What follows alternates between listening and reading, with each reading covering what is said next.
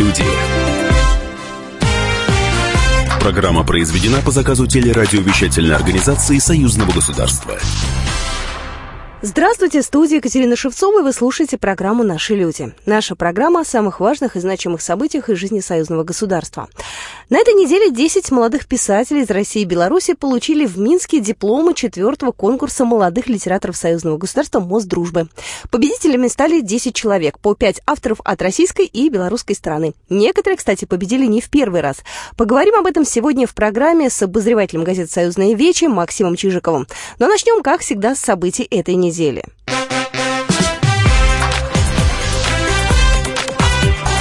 Главное за неделю. Президент Беларуси Александр Лукашенко провел на этой неделе встречу с секретарем Совета безопасности России Николаем Патрушевым, передает Белта. Александр Лукашенко сразу отметил, что визит Николая Патрушева был давно запланирован и будет весьма полезен для дальнейшего движения в белорусско-российских отношениях чрезвычайщины быть не может, потому что, несмотря на ряд вопросов, даже чувствительных, слушайте, ну дай бог, чтобы другие государства имели такие отношения друг с другом, которые имеет сегодня Беларусь и Россия. Поэтому здесь э, даже никакой конспирологии быть не может.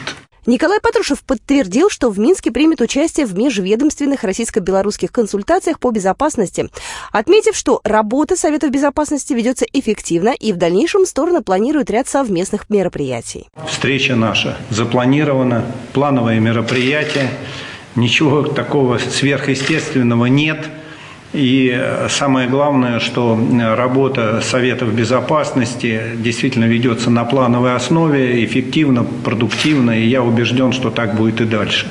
После переговоров Александр Лукашенко вручил Николаю Патрушеву памятный подарок, связанный с его службой на территории Беларуси во времена Советского Союза.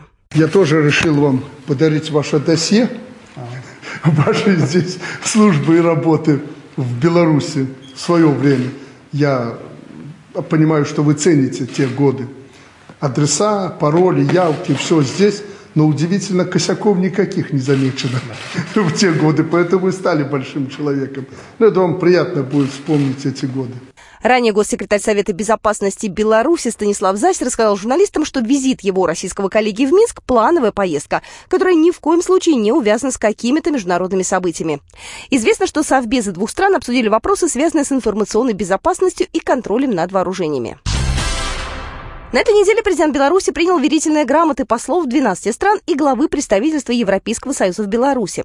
Александр Лукашенко в своей речи к ним выразил надежду, что они смогут открыть для себя новую культуру и увидеть, какие удивительные люди живут в стране. Президент отметил, Беларусь проводит миролюбивую открытую внешнюю политику и всегда готова к сотрудничеству со всеми зарубежными партнерами. По его словам, от каждого дипломата будет зависеть уровень взаимоотношений между государствами. Александр Лукашенко в обращении к послу России Дмитрию Мезенцеву отметил, что развитие развитие отношений с Россией – приоритет для Беларуси. В частности, он сказал, Россия – это основной стратегический партнер и союзник Беларуси, а отношения наших братских народов скреплены узами дружбы, добрососедства и теснейшей, порой с кровавыми страницами нашей общей истории. Мы проливали эту кровь за то, чтобы в Европе и мире было спокойно, и не мы начинали эти войны. Мы всегда были вместе, поэтому побеждали, поэтому развитие углубление многоплановых двусторонних связей с Россией – безусловно, приоритет белорусской внешней политики. Президент Беларуси отметил, что особое внимание в стране уделяется вопросам строительства союзного государства. 12-я белорусская антарктическая экспедиция отправится в Антарктиду в начале ноября текущего года.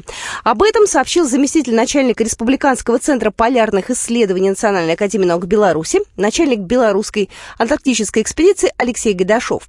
Ученые вылетят из Минска 8-9 ноября, рейс из Кейптауна в Антарктику запланирован на 13 ноября. Ну и накануне в Национальной академии наук Беларуси состоялось расширенное рабочее заседание Межведомственной комиссии Беларуси по вопросам Антарктики. В мероприятии приняла участие делегация Росгидромета и Российско-антарктической экспедиции Федерального государственного бюджетного учреждения Институт Арктики и Антарктики Санкт-Петербурга.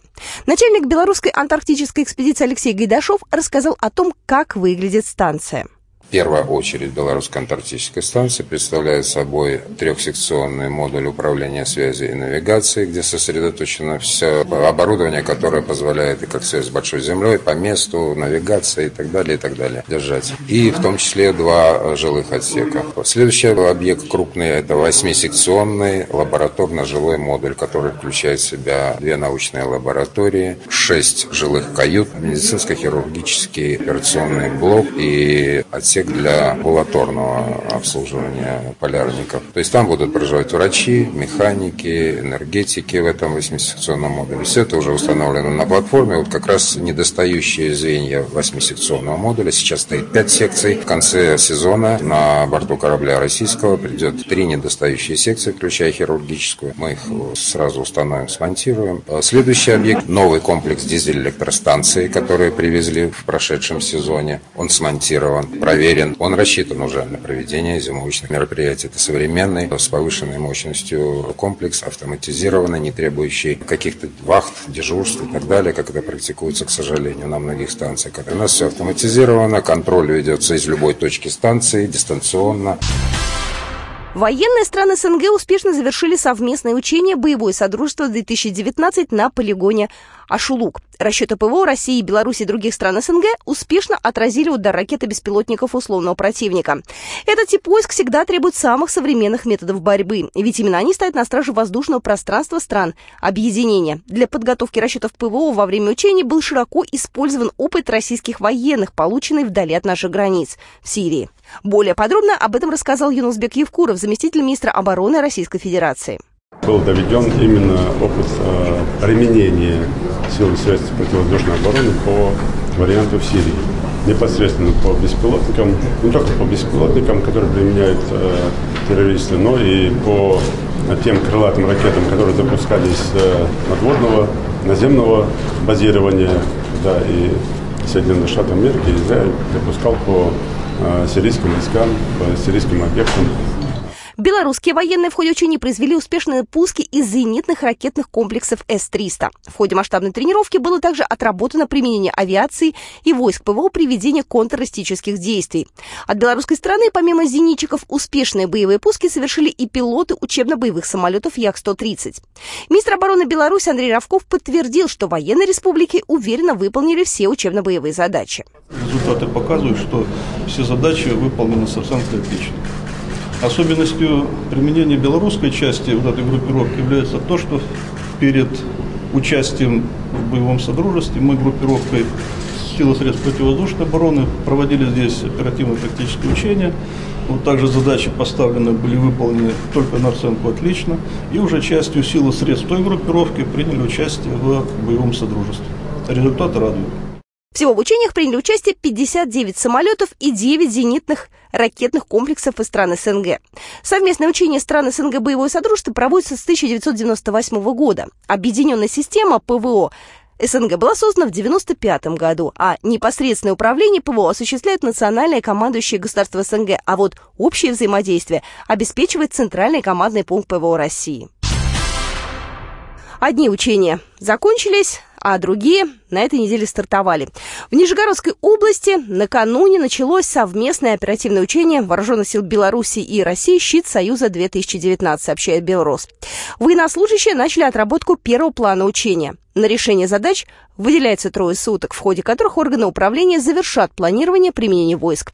Об этом рассказал руководитель учения, начальник Генерального штаба вооруженных сил, первый заместитель министра обороны Беларуси Олег Белоконев. Напомню, в учении «Щит Союза-2019» принимает участие около 12 тысяч военнослужащих, до 950 единиц боевой техники, а также 70 самолетов и вертолетов, о чем в соответствии с требованием Венского документа 2011 года были уведомлены все государства, участники ОБСЕ.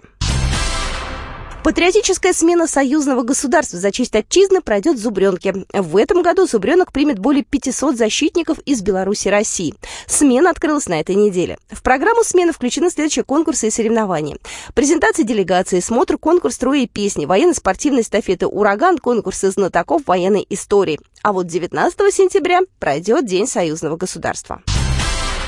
Союзное государство обеспечит отдых и оздоровление чернобыльцам. Ребята из Беларуси и России совместят отдых и оздоровление в детском центре «Жемчужина». Путевки за счет союзного бюджета по программе Союзного государства по оздоровлению детей, пострадавших от последствий катастрофы на Чернобыльской АЭС. Здесь для отдыхающих день расписан буквально по минутам. За три недели в санатории каждый ребенок проходит около десятка медицинских процедур.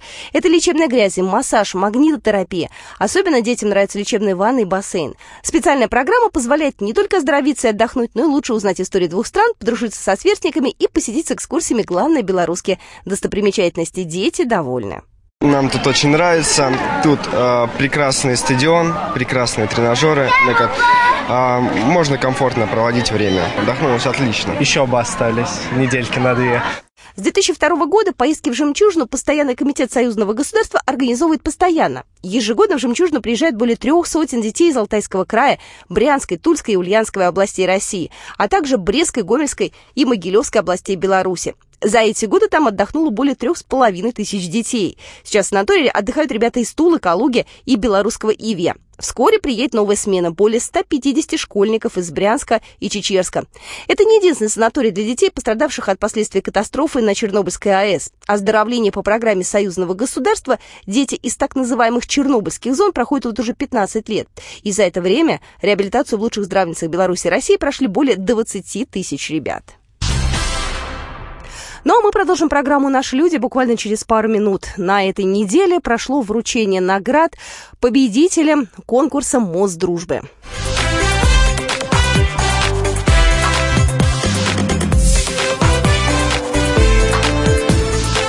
Наши люди.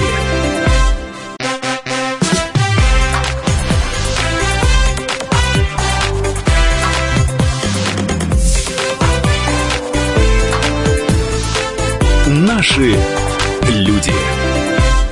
Вы слушаете программу «Наши люди». Меня зовут Екатерина Шевцова. Сегодня на студии Максим Чижиков, обозреватель газеты «Союзная да, вещь». Здравствуйте. Привет. Э, мы сегодня поговорим о совершенно замечательном деле, которое проводится у нас в союзном пространстве. У нас проходит конкурс молодых писателей, называется «Мост дружбы». Это дело обстоятельное. Идет этот конкурс не один день. Потом э, выбираются достаточно тоже обстоятельно победители.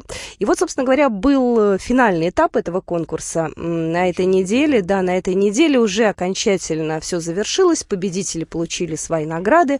Была торжественная церемония. И вот об этом мы сегодня поговорим с Максимом. Еще раз здравствуй. Да, здравствуй, да. Где все проходило? Ну, каждый раз э, место выбирается новое. Вот в прошлом году раз писатели приходили в здание Национальной библиотеки в замечательном этом изумруде или каком-то драгоценном камне. А в этом году решили провести в Национальном художественном музее искусства и литература, в общем, живопись, mm-hmm. очень, очень близкие жанры. Mm-hmm. Тем более в рамках церемонии еще была презентация книги небольшого альбома Беницкого Берули, который был издан с помощью постоянного комитета. Поэтому, в общем, все очень совпало перед тем, как была церемония вручения лауреаты прошли по музеям, им залам, познакомились с творчеством. Очень хороший действительно музей. Он развивается, достраивается, расширяется. Ну, а ребята были впечатлены. Так вот, вот в, этой, в, этой, в, этой, в этих стенах это было круто. Предлагаю сейчас нашим слушателям рассказать, что это за конкурс. Он э, в этот раз проводится в четвертый раз. Э, конкурс это не один год идет. Да. Вот, э, расскажи, пожалуйста. Конкурс идет два года занимает весь цикл. Объявления, идут подачи заявок, рассмотрение, жюри, то есть подается каждый год примерно одинаково, где-то в районе 50-60 работ подается из России и из Белоруссии. После чего отбираются номинанты по 5 с каждой стороны. Вот, после чего они едут на торжественную церемонию, им вручаются дипломы, а их произведения издаются в чудесном литературном альманахе, который привез с собой по традиции из Минска. У тебя альманах лежит э, перед как раз глазами, вот э, я вижу его, он достаточно объемный. Э, туда вошли произведения всех участников, я так понимаю, да, да? не только победителей. Да, причем на русском и белорусском. И на русском, и на белорусском. Языках. Причем как вот российские, соответственно, переводились на белорусский язык, а белорусские, которые писались на белорусском, переводились на русский. Тут нет, конечно, э, таких серьезных произведений, романов тебе, да? То нет, здесь... нет, нет, это, это э, с самого начала э, конкурс, э, один из правил этого конкурса, э, то, что это работает в малом жанре. Ну да. Рассказы, эссе, новеллы, очерки, новеллы, да. Да, ну, в общем, в первую очередь рассказы. Ну и для молодых это все. Да, 18-30 лет Ограничение по возрасту, да, оно есть. Существует, да. Мне интересно, конечно, в 18 лет какой можно написать рассказ, да? Ну, наверняка же такие были. Ну, там 18-летних э, среди лауреатов не было, но вот самая молоденькая девочка э, из Севастополя, ей 20 лет. Ну, мы к ней обязательно Давай перейдем обязательно потом. Давай да. начнем все-таки сначала, да? Собрались э, лауреаты, собрались уважаемые представители жюри, э, вот. Э. Да, награды вручал э, заместитель госсекретаря Союзного государства Дмитрий Соловьев. Вот что он сказал о значимости этих конкурса и что его ждет в будущем. Я сам многодетный отец, у меня четверо детей, поэтому я считаю, что если читают книги сейчас, да, дети, то читают их очень редко. А чтобы их читали чаще, наверное, нужно, чтобы эти книги писали тоже молодежь, потому что интересные темы именно у молодежи, наверное, для этой же молодежи. Поэтому мы будем поддерживать это движение и считаем, что, возможно, действительно нужно привлекать этих молодых ребят, этих действительно талантливых э, авторов для уже освещения каких-то более значимых, важных мероприятий, да, чего-то, того, что у нас происходит в жизни двух государств. Но мы, по крайней мере, будем обсуждать тему, например, 75-летия Победы, да, что, к чему готовится Москва и Минск. Да, это большой праздник, самый великий праздник, наверное, наших народов, поэтому одна из этих тем, скорее всего, будет темой для обсуждения с новыми авторами. Тем очень много, да, я понимаю, что мы ограничены в средствах где-то, да, но э, помогать тому, чтобы пропагандировать именно вот это, показывать, опять же, молодежи. Молодежь, к сожалению, может быть, сейчас читает мало, ходит по музеям мало, а смотрит все через свои гаджеты, как сегодня много раз говорили. Но если есть какие-то методы для того, чтобы привлечь музе... молодежь в музеи, выставки, чтобы они действительно общались друг с другом, а не общались только через... то, наверное, ну, лучшего способа не найти это именно поощрять развитие вот этой, этих форм. То есть молодые писатели, молодые люди, которые бы писали, рисовали, презентовали. Ну, официальная часть, она долгая была или нет? Нет, достаточно коротенько вручили призы, лауреаты, кто пожелал, высказал свое, э, члены жюри выступили, вот в частности, ну, жюри было очень, так скажем, солидное, с белорусской стороны входил министр информации Александр Курликевич, самый известный писатель. Вот, вот он очень точно и четко, мне кажется, охарактеризовал этот конкурс и его значение. Я просто хочу сказать, что авторы молодые, которые, особенно те, которые стали победителями конкурса Мосдружбы, они хорошо чувствуют время, знают предмет, о чем пишут. И, наверное, поэтому многие из них не первый раз становятся победителями конкурса. И я уже сегодня говорил про то, что, конечно, впечатляет, что молодые люди так трепетно относятся к самому самому сложному жанру художественной прозы к рассказу. Поэтому я поздравляю всех, желаю успехов.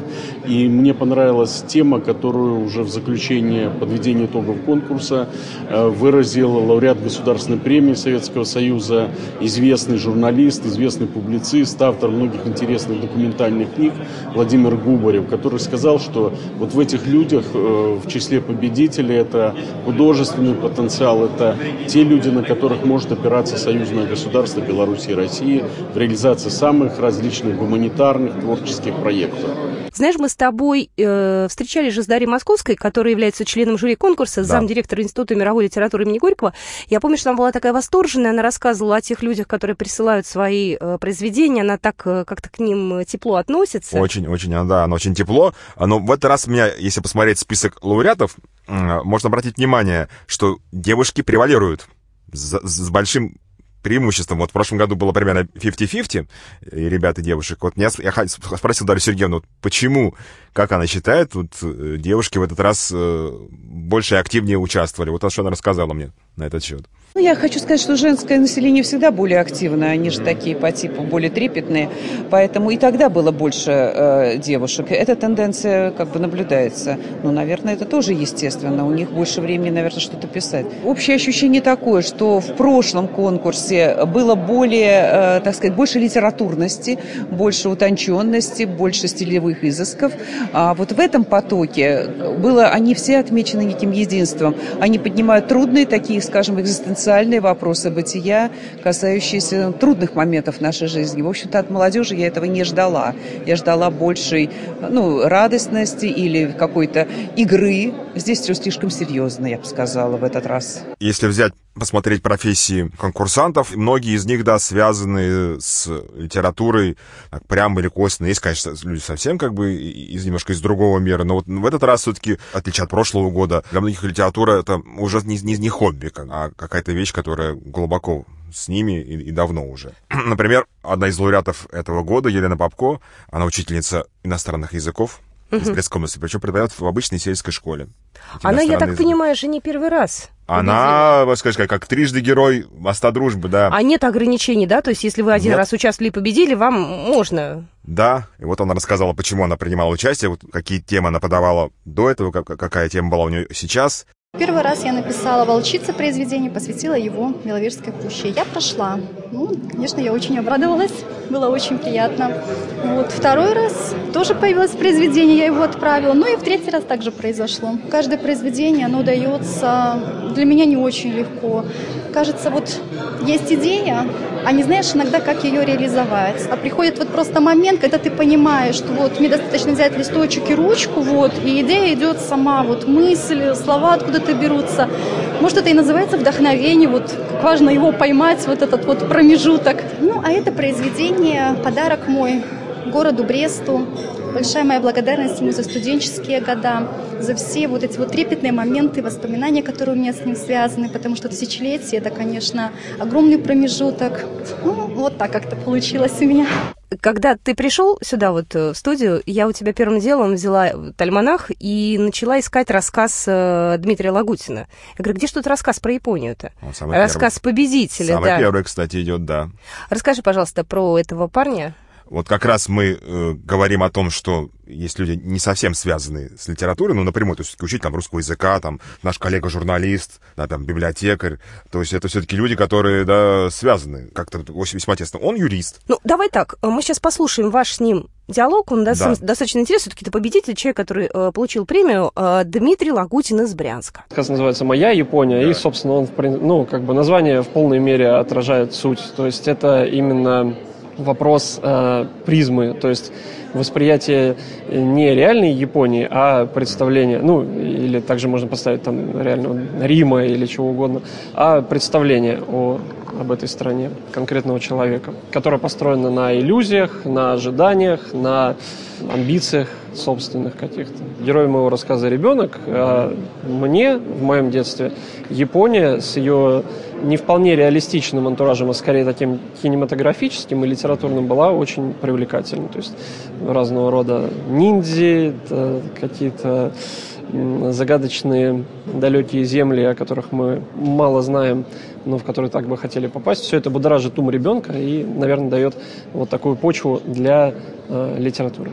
Слушай, ну, э, мне вот интересно, первое место, ну, премия, что-то дают за это материально или только грамоты, признание и возможность э, прочитать свой рассказ вот ну, в первых? пока, к сожалению, да. То есть речь шла на, на вручении призов, и в кулуарах говорилось о том, что неплохо бы, конечно, как-то в дальнейшем помогать э, продвигать э, этих авторов, чтобы их более активно печатали. Увы, пока большие издательства не, не схватились за них. Больших пока сборников, увы, вот кроме этого альманаха, нету. Ну, наверняка еще будут. Мы продолжим программу «Наши люди» буквально через две минуты.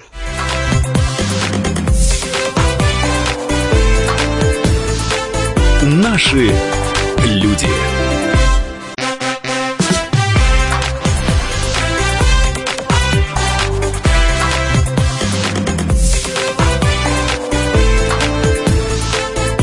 Наши люди. Мы продолжаем программу «Наши люди». Еще раз хочу напомнить, что сегодня мы с вами говорим о конкурсе «Мост дружбы», участники которого, победители которого получили свои награды буквально недавно на этой неделе. Сегодня со мной в студии Максим Чижиков, обозреватель газеты «Союзная веча». Ты знаешь, мне кажется, но ну, это такая моя абсолютно обывательская точка зрения, э, им надо идти в социальные сети и в интернет, потому что продвижение сейчас идет очень активно именно там. Я помню, мы в прошлом году про это говорили э, с, с, с участниками, с победителями. Они как-то вот э, старались дистанцироваться от вообще почему-то от соцсетей uh-huh. и вообще от той вот публики, как ты говоришь, блогеров, которые пишут сети, говорят, что это вот это, это не те люди, как бы. То есть вот мы писатели, это писатели, а, а это все-таки блогеры. Ну нет, я сейчас говорю про продвижение. Ну да ладно, это потом да. можно будет обсудить. Расскажи еще про участников, про участниц, потому что одного единственного мужчину Дмитрия Лагутина мы уже услышали, остальные все девушки. Вот тематика в этом году очень сильно отличается от прошлогодней. Там ну, было больше каких-то фантастических э, историй, да, здесь проза жизни, реализм. Очень много таких вот философских размышлений, много размышлений о жизни и смерти. А эту тему касается в своем рассказе, вроде бы таком совершенно невидным рассказом «Невеста», э, Анастасия Бакунович из Солигорска, которая тоже второй раз уже побеждает на этом конкурсе. Солигорск — это Беларусь? Это Беларусь, да. Давайте услышим. Второй раз я думала, что просто невозможно дважды в одну реку войти, и все. Поэтому решила просто отправить и первый, и просто как-то спонтанно получилось. Первое произведение как-то больше позитивное, по-моему, а второе уже немного такое грустное. Посыл идет не в том плане, что свадьба, а посыл о потере и о том, как вот тяжело бывает смириться с этой потерей. Так, а вот Анастасия, она сможет еще раз поучаствовать в конкурсе? Она еще Проходит сможет. еще по критериям. Она еще сможет, да, она еще сможет, ну, если так же, как она сказала, что, ну, пошлет как, ну, ни на что не надеясь, ну, нет, ну, рассказ, да, так меня зацепил. Понравилось про тебе? невесту. Ну, у меня, как, как обычно, я такой человек эмоциональный, у меня, конечно, концовка, она неожиданная очень, да, но трагическая такая, грустная. Не буду спойлерить, то есть Слушай, ну хорошо, вот э, наши слушатели сейчас подумали, хорошо, а мы тоже хотим узнать, а где их можно прочитать-то, эти рассказы? Ну вот у нас с тобой есть, допустим, альманах, ну, на двоих я у тебя возьму, почитаю, потом Конечно. верну. А, ну а в целом как вот? Ну, по идее, они должны распространяться через э, библиотеки все крупнейшие. Это раз. Потом, то есть их там можно будет найти во все общества российско-белорусские, которые существуют, российские там, белорусские здесь. Угу. В посольстве, в постоянном комитете будет, безусловно, это, эта литература. Так э, они не, не продаются, эти альманахи, к сожалению. К сожалению. Ну хорошо, это отдельный я разговор. считаю, что вполне это можно было как-то вопрос рассмотреть, э, потому что я считаю, что достойное произведение, которое ну, хотя бы, это, не знаю, там, ну, 2-3 тысячи, ну, 2-3 тысячи тираж, 4. Я понимаю, что, конечно, наверное, это достаточно сложно. То есть бюджеты союзного государства каждый раз такие вот, ну, это, кажется, что это крохи, да, но бюджет не такой большой, у нас, к сожалению, не резиновый, увы. Вот. Ну, рассказы интересные. Рассказы интересные. Вот, опять же говорю, вот мы, мы с тобой начали разговор о том, что если 18-летняя, есть 20-летняя девочка из Севастополя, Екатерина Копыткова, которая тоже, опять же, очень такой философский, супер философский рассказ, даже до своей смерти называется. 20-летняя девочка пишет.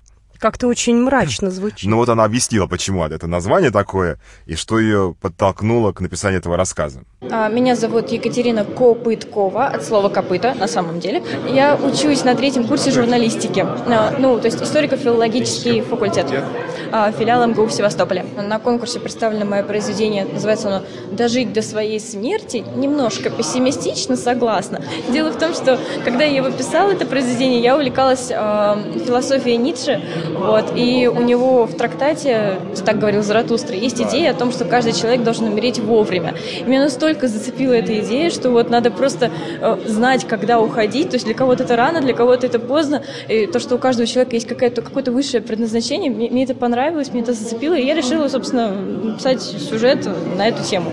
Ну, мы с тобой услышали уже очень многих, э, так скажем, лауреатов э, этого конкурса. Э, напомню, было 10 человек, победителей, 5 э, от России, 5 от Беларуси. Да, вот. россияне, кстати, не все, к сожалению, смогли доехать по, по, по некоторым причинам, то есть только трое. Ну, потому что России, в Минске да. проходило вот да. награждение. Белорусы, Слушай, а были все. это, э, ну, так и было задумано, чтобы 5 человек с одной стороны, 5 человек с другой? Или здесь так получилось? Нет, нет, нет, это как бы это по, по, по законам жанра, то есть это каждый год так вот, mm. человек, чтобы никого не обидеть. То есть, ну, я так примерно, я так понимаю, что примерно количество заявок первоначальных, она примерно равноценно также пропорционально. То есть, поэтому нельзя сказать, что там из российских 5 из 5 выбрали, а белорусских 5 там из 40, да. То есть это все, все, все по-честному.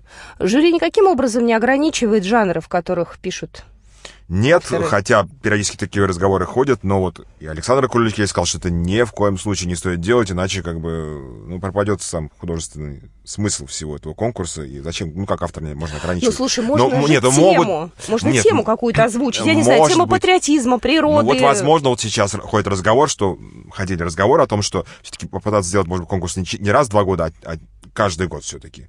Хотя, понимаю, конечно, это обработка материала, издание, это все-таки ну, достаточно длительный процесс, хотя ребята талантливые, пишут, это, конечно, быстро и хорошо, но вот просто в следующем году важная тема, 75 лет Победы, которая важна и, как, и для России, и для Беларуси, возможно, вот в этом смысле ходит, ну, есть такие планы, что вот следующую тему сделать это, вот, такую патриотическую, посвященную 75-летию. Но у нас осталось еще э, два участника, две участницы, да, с которыми ты побеседовал. Расскажи про каждую из них, мы их по очереди тоже у себя вот в эфире поставим. Да, Алина Насокина из Ульяновска, она библиотекарь. Мне очень близка эта профессия, потому что у меня мама тоже профессия. Ну, а я заканчивала вуз, э, где было библиотечное дело, да, и я книговед по первому вот. диплому. Ну, мне было интересно, вот как э, в Москве-то я вижу, что, что делают из библиотек, да, например, что у нас там такие прям у нас продвинутые центры, где можно делать все, вот как, как в Ульяновске. Но она говорит, я часто езжу по, по области, бываю там с, с разными визитами, и говорит, что не все так плохо. То есть многие сельские библиотеки mm-hmm. э, развиваются, и там вот в некоторых, говорит, у нас там по, по 7 человек работает. Ну, то есть это э, не, тоже, тоже не, не совсем эта библиотека, это такой тут центр культурной жизни там, села. Mm-hmm где все, все можно, там и кружки, и различные конкурсы, то есть все, все вот это вот библиотека становится таким центром притяжения, как раньше был Дом культуры. Ну, тем это, более для молодежи. Да. Вот. И у нее как раз, хотя она говорит, я сама жительница городская, вот у нее как раз, видимо, может быть, после поездок по, ага. Э, по селам, она такая родилась. Нет, ну, это немножко по-другому она объясняет это. Тоже такая деревенская проза, которой в этот раз не было представлена. Тоже такая философская очень история, вот она рассказывает про нее. Я из Ульяновска. Это город, имеющий большие литературные корни. То есть это родина Гончарова, наш самый известный земляк, знаменитый прозаик. Также у нас много поэтов известных. Это Николай Благов, один из самых таких тоже известных советских поэтов. Я работаю в областной научной библиотеке, заведующей сектором читального зала. Есть, помимо такой простой библиотечной работы, мы также организуем очень много различных мероприятий. Это и массовая, культурно-массовая работа с с молодежью, с людьми разных возрастов, ну и также и многие литературные премии, фестивали, э, скажем так, большой пласт э, людей, молодежи, которые не читает и не читал, и не будет читать, и приходит различными способами, конечно, привлекать их в библиотеку, заинтересовывать их э, разными книгами новыми. На конкурсе представил рассказ «До первого снега». Это рассказ он о деревне. Это вообще мой первый опыт э, жанра деревенской прозы. То есть я, никогда, я не деревенский житель. Я не, не так глубоко знаю эту жизнь, но мне захотелось написать это, скажем так, э, рассказ э, о многом основан на ну, скажем так, на моих, моей бабушки и дедушки. Mm-hmm. Вот, это рассказ. И основан на каких-то тоже историях, которые я слышала. Ну, как-то получается, что мы с тобой слышали в основном участников из России, но вот у нас есть еще одна барышня, она уже из Беларуси. Да, ее подтолкнуло к э, написанию, рассказывать конкретно на этот конкурс, рождение дочки. Вот она сейчас сидит в декрете. Давай ее имя назовем. Да, это Юлия э, Шурбина из Борисова. 24 года ей, вот сейчас дочке 3 года, она уже, видимо, пора выходить будет из декрета. Вот она говорит, вот это очень меня как бы очень подтолкнуло. Вот она рассказала про свой рассказ такой трогательный замечательное про ванильное печенье. Вот почему она его написала. Давно уже мечтаю стать писателем. И тут маленькая дочка, и мне хочется, чтобы к тому времени, пока она достигнет своего совершеннолетия, ну, она могла гордиться мной. Я решила, ну, почему бы нет, напишу рассказ, отправлю его. Вот, и так стала победителем. Пока что нет ни одной изданной книги, ну, а, сырой материал. Вот. Но в будущем я планирую заняться детской литературой вплотную. А, мои главные герои два мальчика. Они помогли своему соседу, которому 70 лет. Ну, там такая история очень драматичная. Я хотела этим произведением показать, что порой дети могут сделать а, не меньше, чем взрослые для самих взрослых. То есть дети это такой же осознанный взрослый народ, как и мы, и отчасти, может быть, они где-то даже лучше нас. Ну что, в этом году конкурс, э, получается, уже завершен окончательно, да? То есть победители получили свои награды, дипломы, разъехались по домам. Да. А дальше как все будет складываться? Следующий конкурс когда будет объявлен? Ну, я так подозреваю, что должен уже быть в ближайшее время. Ну, я так понимаю, опять же, то есть возвращаясь к тому, что э, идет, я так понимаю, некая дискуссия, будет ли в следующем году все-таки попытаться ли как бы ускорить, или все-таки мы решим, а, а решат они отложить это еще на год. То есть к 70-летию Победы будет ли конкурс? Ну, мне кажется, что, конечно, имеет это смысл. Это было бы наверное, логично. Это было бы логично. То есть, вот, тем более сейчас огромное количество мероприятий в рамках союзного государства проводится именно вот с акцентом на 70-летие Победы. А можно было бы еще, мне кажется, написать рассказ э, или эссе, или, я не знаю, в любом жанре, э, посвященный Ржевскому мемориалу, ведь там же просто огромное поле для творчества. Да. Очень, мне кажется, для писателей, начинающих, и не только начинающих, это любопытно. Талантливых Но... у нас, как правильно было сказано, талантливых очень много у нас. Молодых писателей, да, так что надо их раскрывать и давать им такую площадку. Я считаю, в общем, мост дружбы — это хорошая площадка. Максим Чижиков был сегодня на студии, обозреватель газеты «Союзная Спасибо, вечер». почитайте книги. Спасибо, до свидания. До свидания.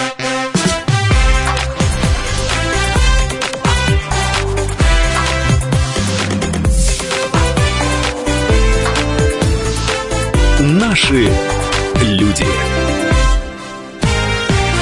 Программа произведена по заказу телерадиовещательной организации Союзного государства.